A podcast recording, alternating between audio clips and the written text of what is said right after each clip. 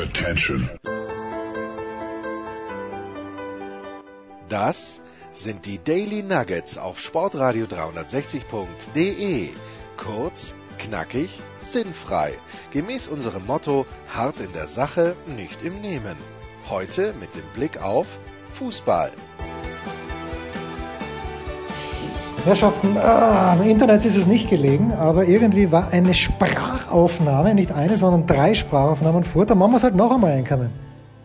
Das ähm, ist mir gar nicht aufgefallen. Haben wir es heute schon mal gemacht?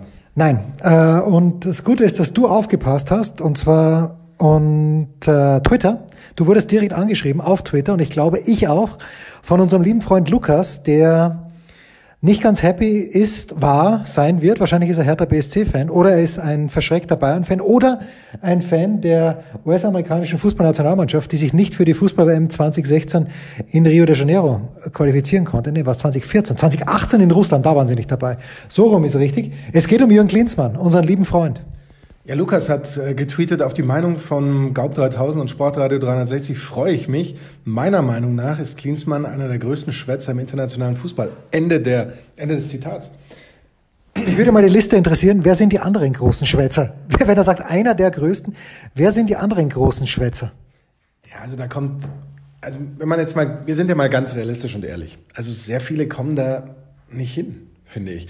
Weil man muss ja so ein paar Dinge tatsächlich äh, zusammenfassen. Äh, zum einen, was Jürgen Klinsmann mit der Nationalmannschaft damals gemacht hat und so da Strukturen aufgebrochen und neue ähm, Herangehensweisen und sowas ausprobiert, das, das war sicherlich gut.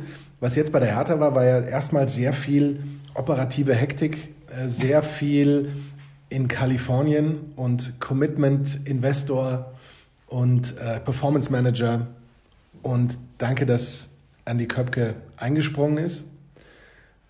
Aber letztlich von dem, was dabei rauskam. War Andy Köpke eigentlich ein überragender Torhüter? Ich, hab, ich, find, ich fand nie. Aber er ist Europameister 1996, oder? Er war immer Nationaltorhüter. Das, das ja. Und äh, danach war er möglicherweise der, der halt gesagt hat, äh, ich könnte als Torwarttrainer, als äh, Bundestorwarttrainer mich vielleicht verdingen. So hat er es ja auch gemacht, aber ich, ich habe Köpke ein, zwei Mal persönlich, privat, unabsichtlich gesehen. Also er hat mich nicht gesehen, aber ich ihn.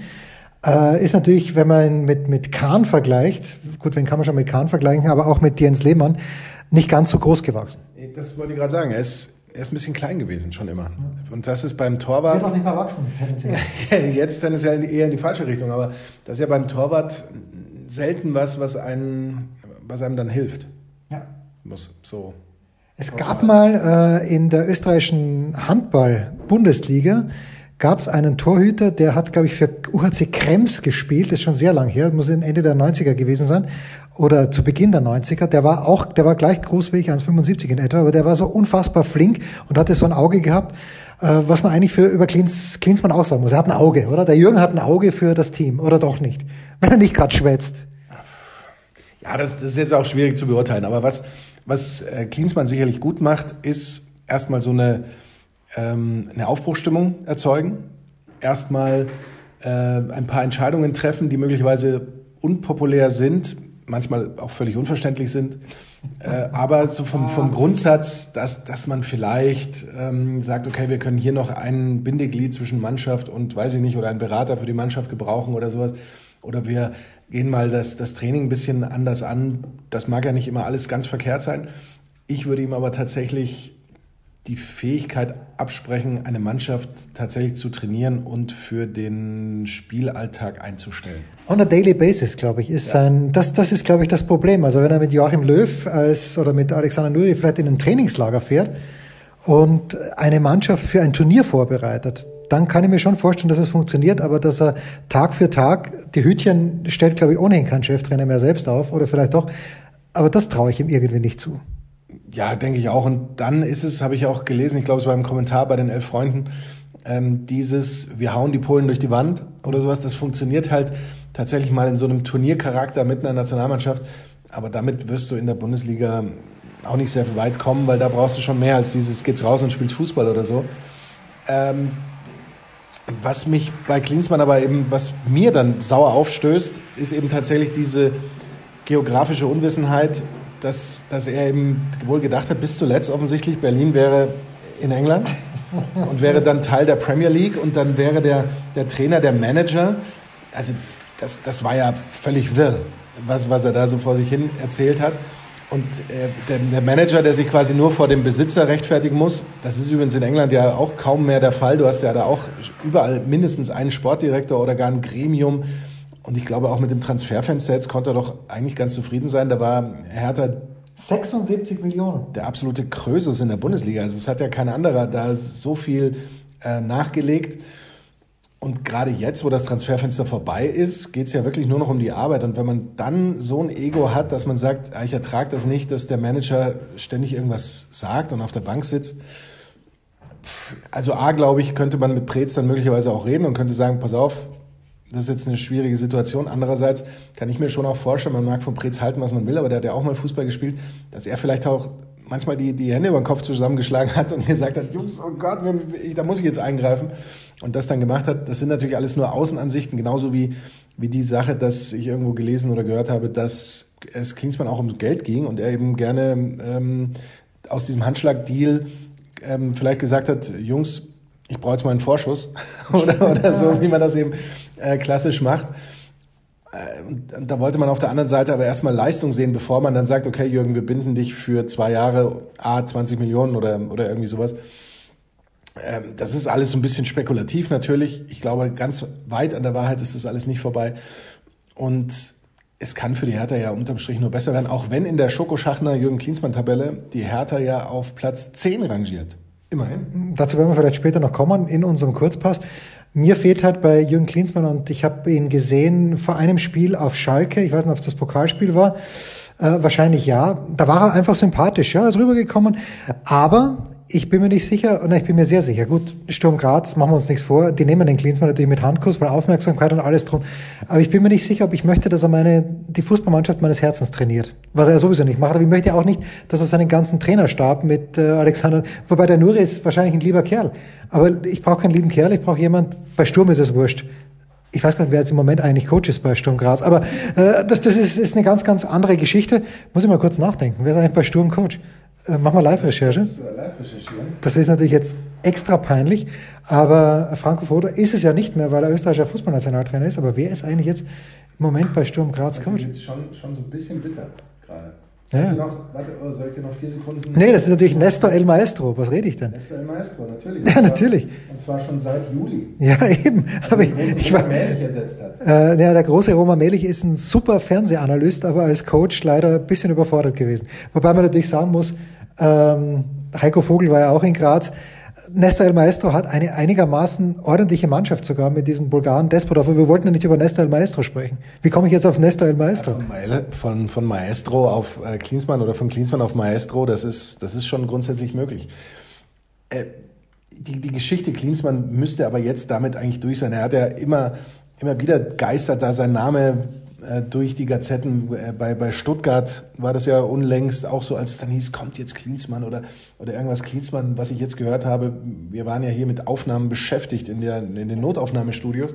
Deswegen haben wir jetzt nicht so viel äh, tatsächlich verfolgen können, aber die Pressekonferenz der Hertha Elefanten, die Elefantenrunde, wie oh. sie, glaube ich, auch genannt wurde. War Gerhard Schröder auch da? Das, der hat als einziger gefehlt. Ja. Ähm, hat ja wohl ergeben, dass auch Herr Windhorst ja fast mit Klinsmann gebrochen hat und deswegen ein, eine Rückkehr auch in den Aufsichtsrat eher sehr unwahrscheinlich bis ausgeschlossen ist. Und ich glaube, das kann dann für die, für die Hertha nur ganz gut sein. Wobei ich grundsätzlich Klinsmann tatsächlich eher, wenn überhaupt, in so einer Rolle sehen ja. würde, als einer, der, der so ein bisschen so ein Auge drauf hat, der vielleicht mal hier eine Idee einfließen lässt er sollte nur eben ablegen, diese, diese Sachen, das kenne ich aus England besser oder in Kalifornien oder irgendwie sowas. Es ist letztlich die Bundesliga und die ist wirklich nicht so schlecht, wie sie gemacht wird, äh, gerade was, was die Strukturen angeht. Und ähm, hat man ja auch jetzt wieder gesehen, wenn du da komplett unvorbereitet äh, reinspringst in diese Bundesliga und eben meinst, du kannst alles besser, dann muss das nicht immer der Wahrheit entsprechen. Das ist auch das Klischee, weil ich äh, oft mal Leute frage, warum sie mit, also in Österreich, warum sie mit den Deutschen als solchen solche Probleme haben, weil äh, die irgendwie dann den Klinsmann machen und nach Wien kommen und sagen, aber in, in, bei uns macht man das so. Das hört man nicht gerne, auch wenn es natürlich völlig richtig ist, dass man die Sachen in Deutschland besser macht als in Österreich, die meisten Sachen, aber es will halt keiner hören. So. Und jetzt sind wir, apropos besser machen. Ich war gestern Abend, äh, am Mittwochabend vielmehr, am Mittwochabend war ich äh, im Stadion an der Schleißheimer Straße, habe einen Platz bekommen neben dem großen Max Ost, Maxi. Ach was. Ja, ja, Maxi. Und habe einen köstlichen Burger gegessen. Darfst du Maxi zu ihm sagen? Äh, niemand darf Maxi zu ihm sagen, eigentlich. Ótimo. Ähm, s- äh, roupas agora? Tá bom. Ich trage nur schnell meine. Ja, ja. meine Rüber. Wirst du das so beenden können, dass, es, dass wir es. Ach, da gibt's gar keinen. Ja, und von Jürgen Klinsmann ist es ein sehr kurzer Weg zur Neuaufstellung des Fußballsports, Markus. Das möchte man sagen. Weil Jürgen Klinsmann hat das angeschoben, nicht nur beim deutschen Fußballnationalteam, sondern selbstverständlich auch beim FC Bayern München, wo man sich einfach ein bisschen breiter orientiert. Und eine Geschichte dazu ist natürlich, dass man sich vielleicht auch Sportpsychologen ins Team holt und einen Sportpsychologen, der sich nicht Sportpsychologe nennen darf, wie er dann gestern gesagt hat. Das ist der einzige an den Namen, ich kann mich nicht erinnern, Tobias mit Vornamen, aber wirklich gut. Und ich habe den ganzen Abend, also es ging, es war im Stadion der Schleißheimer Straße, ich brech's mal runter. Ich hatte mich zu spät angemeldet, es ging um psychische Erkrankungen im äh, Sport und hauptsächlich halt im Fußball. Und äh, anwesend war die Witwe von Robert Enke, Theresa Enke, Ronald Reng, der das fantastisch gemacht hat durch den ganzen Abend, der auch nie irgendwo eine große Traurigkeit aufkommen hat lassen. Also natürlich, das Thema ist sehr, sehr schwierig und äh, liegt einem schon schwer im Magen, aber äh, gerade wenn, wenn nach Theresa Enke dort ist. Aber Ronald Reng hat den Abend fantastisch bestritten und ähm, Tobias Freier, Dr. Tobias Freier, Live- Live-Recherche, der Sportpsychiater ist, aber sich nicht Sportpsychologe nennen darf, wie er erzählt hat. Und ich habe den ganzen Abend gedacht, ähm, an wen erinnert mich der? So einfach vom, vom Duktus her und ich dachte, so wie er spricht, also er sieht aus wie eine Mischung aus Lars, Lars Riedel und Stefan Kunz, aber er sprach ein kleines bisschen wie Dieter Nuhr und dann bin ich draufgekommen. Berti Vogt. Oh. Von, nein, nein, aber war groß, also inhaltlich groß. Berti Fuchs natürlich auch, inhaltlich großartig. Na gut, also ich hatte mich zu spät angemeldet, bin dann reingekommen. Wer sitzt dort? Ein Platz ist gegeben, der Max Ost. Ich darf Maxi sagen. Das ist toll. Das freut mich. Also ich sag Also einfach freut Maxi. mich wirklich. Ich weiß aber, äh, eben hast du deine, die Erlaubnis eingeholt. Nee, überhaupt nicht. Ich sag's einfach. Und er hat, er hat äh, nicht gesagt, ich darf es nicht sagen. Ja, vielleicht, weil er sehr höflich ist. Er ist sehr, sehr höflich und er ist natürlich auch ein Vorbild für uns alle, Markus, weil ich habe mir einen Burger mit extra Cheese reingehaut. Ich habe den Bacon vergessen, dann habe ich vergessen zu bestellen. Aber Max hat äh, vegetarisch gegessen. Zu Recht wahrscheinlich. Ja, selbstverständlich, weil er ein Vorbild ist. Und, und du wärst nur dann ein Vorbild geworden, wenn du deinem eigentlichen Drang nachgegangen wärst, wie du mir ja in völlig äh, vertrauter Atmosphäre ähm, erzählt, ich möchte fast sagen, gebeichtet hast. Ich habe ähm, trotzdem eigentlich überhaupt keine Skrupel, das jetzt allen zu erzählen. Sag's Jens. Röber wollte danach sich noch, wie wir so sagen, ein Schnitzel reinpfeifen. Aber er hat es nicht Zum getan. drüberstreuen, bitte. Aber warum hast du es nicht getan? Ich hatte es so, ich hatte, also ich hatte nicht so Hunger, also ich, ich hatte, ist schon so, so sehr Hunger eigentlich. ja, also ich hatte danach, ich hatte nach diesem äh, Burger eben noch Hunger und das Problem, das ist kein Problem. Es war großartig im Stadion an der Schleißheimer Straße, außer dass, machen wir uns nichts vor, es steht eine riesen Mayo-Tube auf dem Tisch, aber keine riesen Senftube. Und, als hätten, die haben einfach nichts gelernt. Ja, und äh, Das der muss Holle- man mal so sagen. Holle war doch eigentlich Gast bei uns. Na gut, ähm, also ich bin mit Max dort, hatte dann Hunger, habe doch kein Schnitzel bestellt, weil für ein ganzes Schnitzel hätte es vielleicht nicht gereicht. Es war ein lehrreicher Abend. Es war, wie gesagt, in der Aufteilung, Martin Amedick war auch dort, vom, habe ich schon gesagt, ehemaliger Kapitän des ersten FC Kaiserslautern, der auch selbst Probleme mit Depression gehabt hat, der auch ganz gut geschildert hat, was, wie es einem dann geht. Und wie gesagt, es ist nie eine bedrückende Stimmung aufgekommen. Aber Markus, ähm, ich bin, und du kennst das Setup im Stadion an der Schleißheimer Straße, ich bin mit der linken Schulter zur Bühne gesessen, die genau dort war, wo wir damals Buschi, Dre, Markus Grawinkel, Michael Kohlmann auf der Bühne hatten. Und Max ist mit der rechten Schulter da gesessen. Und vor uns ist jemand gesessen mit einer Tonsur. Und das ist jetzt der Vorteil natürlich, der, der Vorteil der, der, Der zweiten Zweitaufnahme, Chance. Ja, der zweite der zweiten Chance. Ähm, denn wir haben vorher, waren wir uns nicht ganz sicher, ich dachte bei Ten, Tonsur an, heißt es Mensur eigentlich? Da, dieser Schmiss, Der Schmiss. Burschenschafter Schmiss an der, an der Wange oder an der unteren, an der unteren Wange. Aber es ist, die Tonsur ist ja tatsächlich die, was haben wir, als wir das damals äh, live recherchiert haben, Die Mönchsglatze. die Mönchsglatze. Ja. Sehr schön, die Mönchsglatze. Ähm, die ist übrigens auch vermutlich so als Karnevals-Faschings, ähm, wie sagt man sonst, Fastnachtskostüm äh, bei Amazon gibt zum Beispiel. Ja. Ähm, die, ähm, auf die bin ich zuerst gar nicht gekommen, aber es ist natürlich herrlich, wenn man ansonsten über volles Haar verfügt und sich nur oben die Glatze äh, rasi rasiert. Ja, wie Otto Walkes das sicherlich freiwillig macht. Mit Sicherheit. Ja. Ich habe hab zwar nie so ganz verstanden, welchen äh, gerade glaubenstechnischen Sinn das erfüllen soll. Ja, vielleicht äh, die, die direkte Verbindung zum Herrn, dem nicht, nicht durch Haare gestört wird, kaum, kaum man von oben. Ähm, und übrigens, Markus googelt so etwas nicht mehr, sondern Markus? Ich ähm, panda-search.org ist. Das, das geht mir nämlich leichter von den Lippen. Und wer tatsächlich panda-search.org eintippt in seinen Computer und dann darüber die Suchanfragen startet, leistet einen kleinen Beitrag zur Finanzierung des WWF. Da sind wir dabei. Ja, weil dabei. jeder, der einen Panda schon mal live gesehen hat, ich zähle nicht dazu, aber Pandas als Logo und überhaupt alle Viecher gehören geschützt, gefördert. Gut, also der Herr mit der Tonsur war für mich das Highlight des Abends, denn er hat alle 30 Sekunden spätestens in einer Art und Weise gehustet, dass du gedacht hast, er ist derjenige, der aus der Quarantäne in Starnberg entflohen ist, weil er direkt aus Wuhan gekommen ist und jedem die Hand geschüttelt hat, der in dieser 12 Millionen Stadt zu Hause war. Er hat also gehustet, als wie ein Irre, hat einmal sogar genießt, während Martin Amedik gesprochen hat. Amendik oder Amedik? Ich bin mir gar nicht sicher. Äh, jedenfalls, und, und, und der gute Martin hat dann auch noch äh, Armee. Armee. Der gute Martin hat dann auch noch in, in seiner Antwort Gesundheit untergebracht, hat also geschnieft. Und ich denke mal, wenn du krank bist, bleib einfach zu Hause. Na gut. Also, Aber du hast ja mitbekommen, die Plätze waren rar, ja. die Gelegenheit selten und exklusiv. Da muss man sich dann auch mal fit spritzen lassen. Und so, genau so war es. Also zwei Plätze weiter hinter diesem, neben diesem Herrn ist ein anderer Herr gesessen, etwas älter, der jedes Mal pikiert geschaut hat, wenn, pikiert wohlgemerkt, wenn äh, es ge- gehustet wurde. Und es wurde in diesem knapp 90-minütigen Vortrag mindestens 180 Mal gehustet. Ist nicht schlimm. Er hat in die Hand gehustet, wobei du wieder sagst, das ist schlimm. Warum darf er nicht mehr in die Hand husten? In die, in die Hand wird nicht mehr gehustet oder genießt. Es wird in die Armbeuge, bestenfalls. Idealerweise hat man natürlich ein Taschentuch zum Niesen parat, aber in die Hand natürlich nicht, weil mit der Hand, da kommen wir dann gleich in einer weiteren Erzählung. Ja, es ist heute alles, es ist alles so top. Es, ist, es kommt mir heute ein bisschen vor wie das Nachsynchronisieren unseres Senftests auf dem realen Parkplatz. Es ist ein reines Déjà-vu, Ja. eigentlich, diese, diese äh, Aufnahme. Aber mit der Hand erledigen wir ja so viele Dinge wie Tür öffnen, ähm, eben begrüßen und dann auch das, worüber Jens Huber später noch sprechen wird, dass, ähm, dass das dann schon ein wenig, ich sage mal, ein bisschen eklig ist. Und, natürlich gefährlich. Und mit später meine ich jetzt. Ja. Denn äh, es gab nach dieser 90 Minuten Diskussion, wo dieser Herr mit Tonsur eben 180 Mal mindestens in seine Hand gespuckt hat, äh, eine Fragerunde. Und ich habe schon gemerkt zu Beginn, also Holle hat die, Holger Britius, der, einer der beiden Chefs vom Stadion, hat die Runde eröffnet und dieser Herr hat sehr früh die Hand gehoben. Und ich weiß nicht, ob Holle das mitbekommen hat, dass er ständig gehustet hat und wo er hingehustet hat.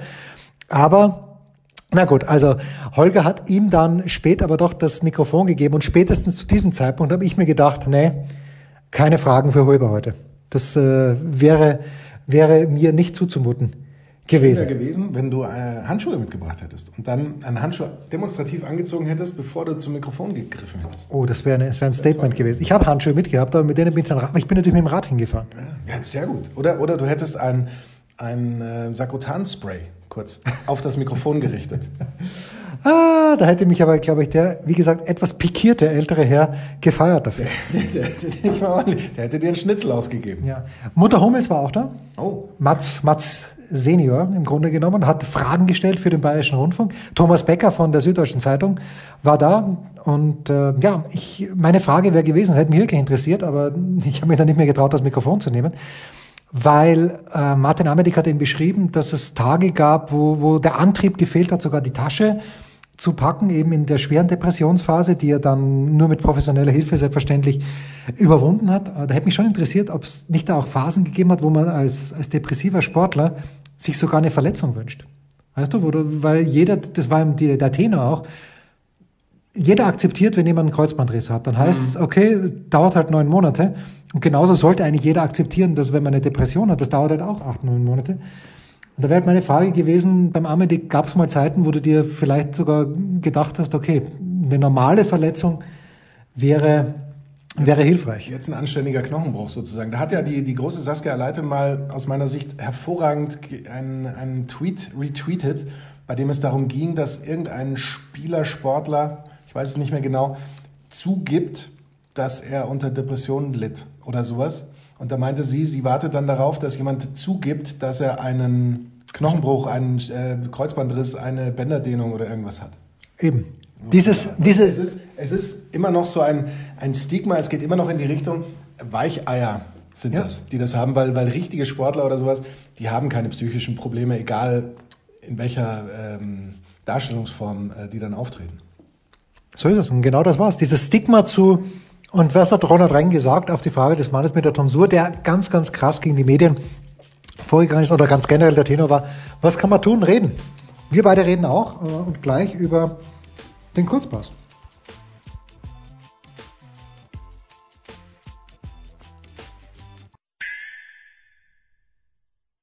Was kommt? Wer gewinnt? Wo geht's weiter? Unser Blick in die Glaskugel.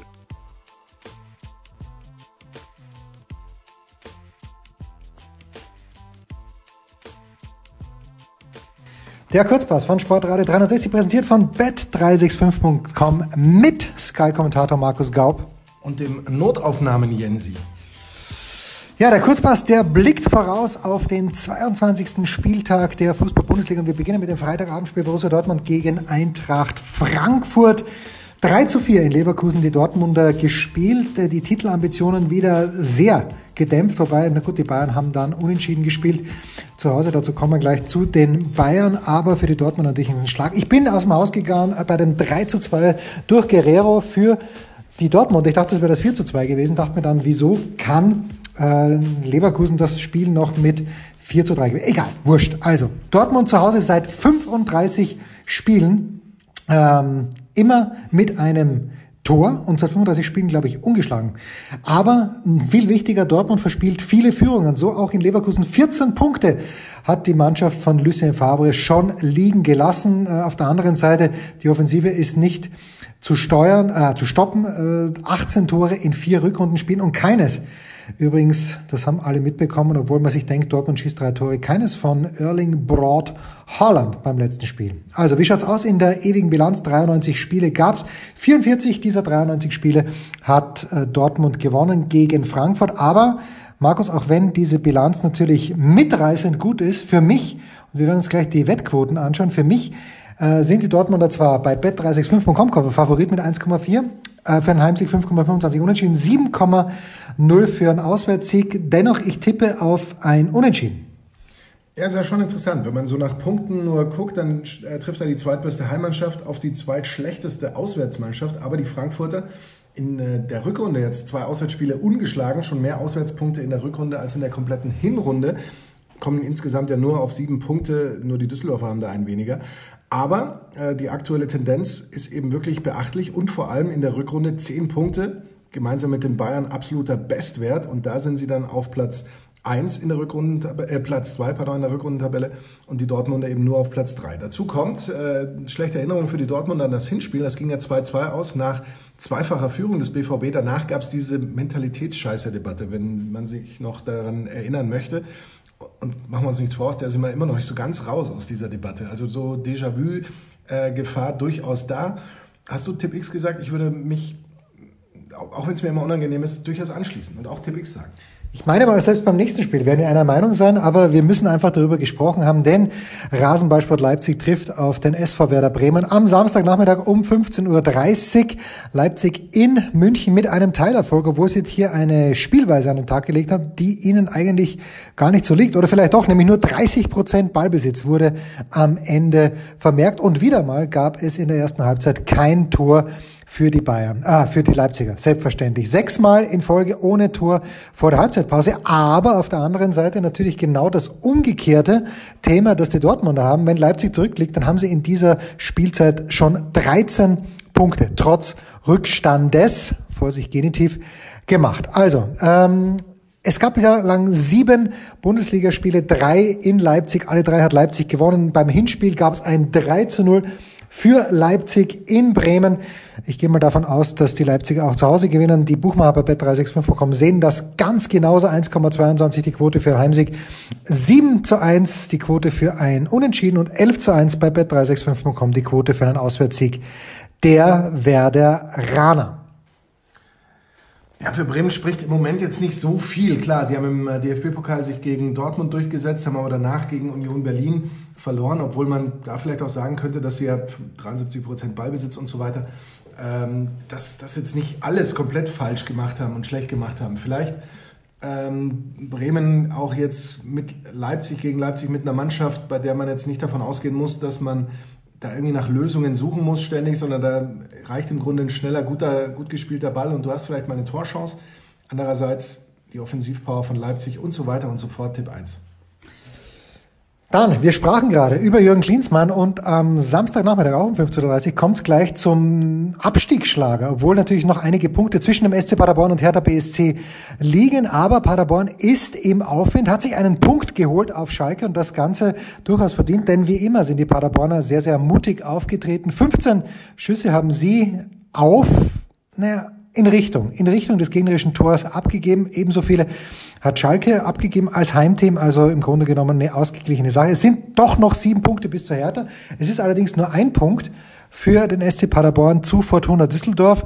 Ähm, die sind auf Platz 16. Werder Bremen ist 17. Und wie gesagt, also Paderborn belohnt sich en endlich. Die letzten acht Spieltage ist natürlich immer schwierig. Das ist ein absolut willkürlich gewählter Abschnitt. Aber egal. Elf Punkte für Paderborn aus den letzten acht Spielen. Da sind sie immerhin auf Platz 11. Wie schaut's in der Bilanz aus? Die ist noch nicht besonders... Ähm, ausgeprägt, aber immerhin die gute Nachricht für Paderborn.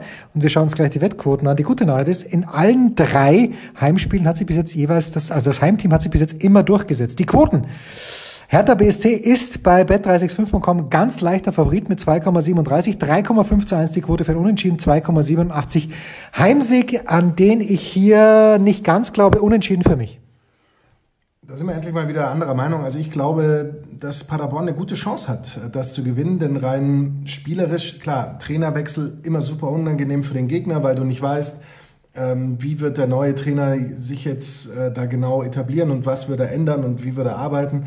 In dem Fall würde ich jetzt mal nicht davon ausgehen, dass sich viel ändern wird bei der Hertha, weil Jürgen Klinsmann nicht derjenige war, der der Mannschaft die Taktik so mitgegeben hat. Er hat zwar möglicherweise gesagt, okay, wir dürfen hinten kein Gegentor kriegen, das hat ja auch oft genug äh, funktioniert, aber nach vorne Lösungen oder sowas, also das war schon grundsätzlich wohl der Nuri-Fußball pragmatisch, ähm, den wir da jetzt auch weiter erwarten können. In der Klinsmann-Tabelle übrigens die Hertha auf Platz 10 hat er einen, Punkt, einen Platz immerhin gut gemacht unter ihm. Und das Einzige, was so wirklich für die Hertha sprach, war, dass sie eben äh, in vier der neun Spiele ohne Gegentor geblieben sind. Nur die Bayern haben das in der Zeit eben auch geschafft. Having said that, wie ähm, Jens Röber sagen würde, und lange Rede, kurzer Sinn, und weil Jens der Arm fast abfällt, während er mir das Mikrofon reicht, ähm, bleibe ich dabei. Für mich ein äh, doch Chance zu Tipp 1 und deswegen gehen wir da auch voll rein.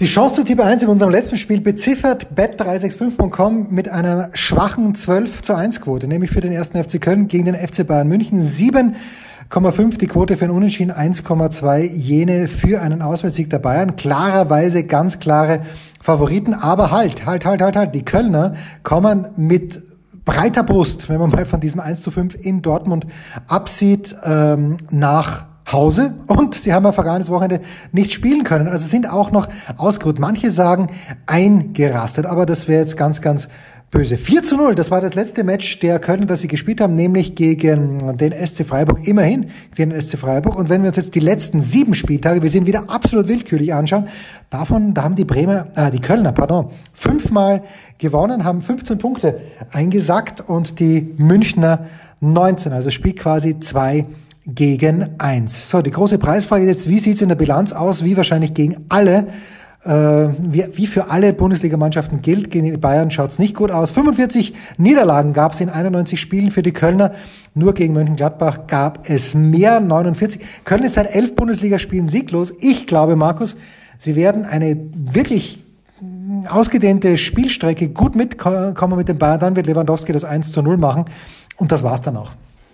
Ja, das große Problem der Bayern auch gegen Leipzig war ja, dass man aus einer gewissen Dominanz heraus einfach zu wenig Abschlüsse und gefährliche Abschlüsse hinbekommt.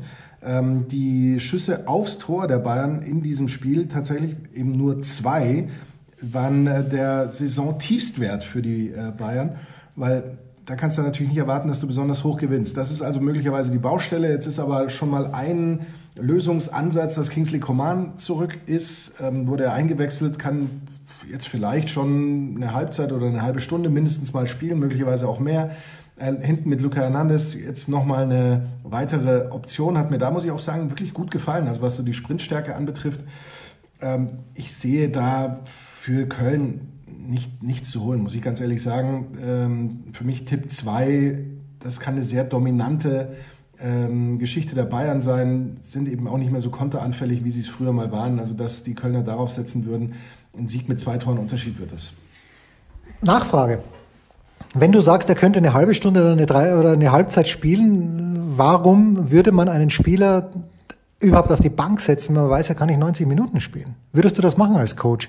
Gut, die Bayern haben Verletzungsprobleme, der Kader ist jetzt nicht ganz so breit, aber würdest du das machen? Ja, natürlich, deswegen setze ich ihn ja auf die Bank. Das ist ja dann der, der Schritt, also wenn ich ihn jetzt 90 Minuten bringen könnte und er eben für mich auch der Beste auf seiner Position ist, bringe ich ihn von Beginn an. Klar, wenn ich sage, nee, der kann keine 90 Minuten spielen, aber er kann mir eben gerade als Offensivspieler hinten raus diesen berühmten Impuls nochmal noch mal liefern, nochmal sprintstark und so weiter für eine halbe Stunde oder eben für eine, eine Halbzeit dann würde ich ihn auf alle Fälle auf die Bank setzen, weil er da dann eben schon einen Unterschied nochmal in der zweiten Hälfte bringen kann. Bei dem Defensivmann, wenn ich jetzt sage, da reicht es nicht für 90 Minuten, da reicht es eben maximal vielleicht für eine halbe Stunde, würde ich das eben nur, um ihn wieder ranzuführen nach einer Verletzung oder eben, weil ich sage, ähm, der, der Kader ist mir jetzt zu dünn und ich hoffe mal, dass zumindest jeder Spieler eine Halbzeit durchhalten kann, aber wenn es dann sein muss, würde ich den für eine, für eine Halbzeit bringen. Also da wäre tatsächlich bei einem Defensivspieler wäre die Herangehensweise aus meiner Sicht ein bisschen anders. Herrlich, das ist ja fast wie mit der Handregel, die für Defensive wie für Offensive irgendwann mal anders war. Wir wissen es nicht mehr. Das war der Kurzpass von Sportradio 360, präsentiert von bet365.com mit Sky-Kommentator Markus Gaub. Und dem Notaufnahmen Jensi.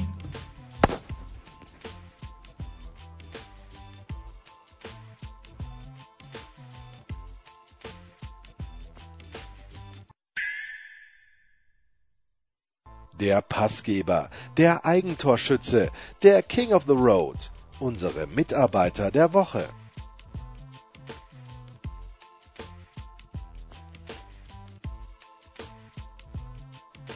Ich finde, der Kurzpass war brillant, um, deine, um dich zu zitieren, Markus. Ja. Aber das ist natürlich jetzt die große Frage, wie wird unser Wochenende werden? Unser Wochenende wird sonnig werden. Es wird ein äh, grundsätzlich relativ schönes Wochenende sein. Ich kümmere mich Freitag um die Blitzzusammenfassung kurz nach Schlusspfiff, drei, vier, fünf Minuten nach Schlusspfiff sind wir schon drauf. Dortmund gegen äh, Frankfurt und dann äh, am Samstag auch um die Zusammenfassung des Dopespüls, des reine Dopespül. Des rheinischen Dopespüls. Das auch, des ja, rheinischen, reinen Dopespüls. Ich werde übrigens bald nach Düsseldorf fahren, im, gem im gemeinsamen Zug mit unserem lieben Freund Geraldo Clefmont. Nein! Ja, Was gibt's da? Ich kann dir hier übrigens noch, äh, apropos, äh, nicht so rheinisch, aber soll ich, soll ich das jetzt schon zeigen? Aber erzähl, erzähl weiter. Ja, äh, Düsseldorf Davis Cup, Deutschland gegen Weißrussland. Es ist keine gemarte Wiesen, denn wenn die Weißrussen wirklich mit erster Aufstellung kommen, warum auch nicht mit Igor Gerasimov und Igor Waschka? Äh, und die Deutschen werden mit Struff spielen, das ist klar. Und dann werden wir mal schauen, wer sonst noch dazu kommt. Und da werde ich mit Jerry Kay Samstag, Freitag früh hinfahren und Samstagabend wieder heim. Schön. Ja. Das wird cool. Grüße. Ja, werde ich auf jeden Fall machen. Äh, mein Wochenende liebt es, du fragst, ich werde wahrscheinlich bei KTM vorbeifahren. Nein. Und was wirst du machen? Das. Oh, ich werde nicht reinschauen, ich werde vorbeifahren. KTM in Mattighofen ja, natürlich. Nein, dann, dann schau doch in das Museum rein. Ja, es, es, wird ein bisschen knapp werden, weil wir, ich fahre zu meiner Schwester mit der gesamten Familie bitte, weil wir ein Foto machen wollen. Äh, das sei hiermit verraten. Aber äh, und ich möchte nicht über die Salzburger Autobahn fahren, weil mich dünkt, dass die am Samstagvormittag ein bisschen Arsch sein könnte. Das kann passieren, dann fahr doch schon Freitag. Habe ich keine Zeit. Da habe ich keine Zeit. Wir wollen ja auch nicht bei meiner Schwester übernachten. So, so übertreiben wollen wir es auch nicht, außerdem wenn man den Hund fahrt mit. dann nur hin, macht schnell ein Foto und fahrt wieder heim. Ja. Ja, wir bleiben schon zum Mittagessen dort und so ein bisschen Hund anschauen und Hund streicheln und alles gut. Also wir nehmen unseren Hund mit, damit der Hund angeschaut werden kann von ihren Kindern. Aber, und weil ich nicht über die Salzburger Autobahn fahren mag, werde ich äh, die Müll, Mühldorf ist es, oder? Die 94?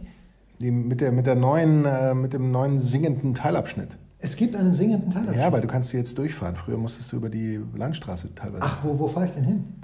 Ja, das musst du wissen, wo du hinfährst. Aber du, fähr, du kannst die jetzt durchfahren. Das ging noch groß durch die Presse, dass die, die jetzt gebaut wurde und aber die Lärmbelastung für die Anwohner recht groß ist und so weiter. Wo komme ich raus, ist meine Frage. Ich glaube, du kannst doch da, fährst du da nicht nach Passau dann mehr oder weniger, oder? Nee, nach Passau will ich ja nicht. Das wäre mal, das wär mal zwei. Das, das hast du dir doch hoffentlich vorher ausgesucht, wo du hinfährst. Das letzte Mal hat es gut funktioniert, aber ich werde auf jeden Fall in Mattighofen vorbeikommen. Grundsätzlich ändert sich an der Autobahnrichtung nicht viel. Ähm, wir machen wieder Panda Search natürlich. Ja. Grundsätzlich ändert sich da nicht viel, aber ähm, äh, sie geht halt jetzt, sie geht jetzt durch. Du musst jetzt nicht mehr über die Landstraße ausweichen. Wie viele Millionen haben wir jetzt für den World Wildlife Fund in dieser äh, halben Stunde gesammelt? Ja, leider nicht Millionen, aber gemeinsam können wir es schaffen. Gemeinsam machen wir einen Unterschied. So ist es. Und du fährst die 94? Ich fahre die 94, aber wo fahre ich hin? Da fährt, ja, wie, wo fährst du hin? Ach so, da fährst du so durch. Ja, ja, genau, klar, du fährst natürlich so durch und du fährst dann nicht hoch nach Passau, sondern fährst bei Braunau am Ing äh, über die Grenze, dann nach Mattighofen runter und was weiß ich, wo du dann zu deiner äh, geschätzten Schwester genau hinfährst. Aber hier. Aber das, das Stück gibt es jetzt, oder wie? Das irgendwie das Stück, hier war das, ne? Der, ja. der Zuschauer kann das jetzt nachvollziehen. Ja. Ähm, genau Stück dieses Stück hier. hier. und das fährt jetzt komplett durch. Und apropos Zuschauer nachvollziehen, wir haben hier noch ein Video, ja. das ich leider Gleich nicht teilen fährt er durchs Bild. Ja. Der neue Mannschaftsbus. Das ist sehr lieb, ja. Das ist lustig. Das ich ist sehr, sehr, lustig. Eine sehr, vom, lustig. vom Wind getriebene schwarz-gelbe Mülltonne fährt äh, quer über eine ähm, Verkehrskreuzung. Ich fand, das, ich fand das lustig, ungeachtet der Farbe und alles. Ist, wir müssen es da mal ein bisschen lösen. Wir müssen, auch, wir müssen auch mal lachen können. Wir müssen uns von Farben lösen, lachen können. Vielleicht können wir das am Sonntag schon wieder.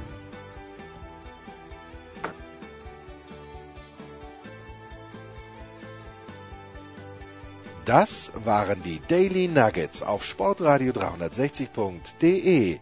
Versäumen Sie nicht alle anderen Podcasts aus unserer sympathischen Familienwerkstatt. Schon gar nicht die Big Show. Jeden Donnerstag neu.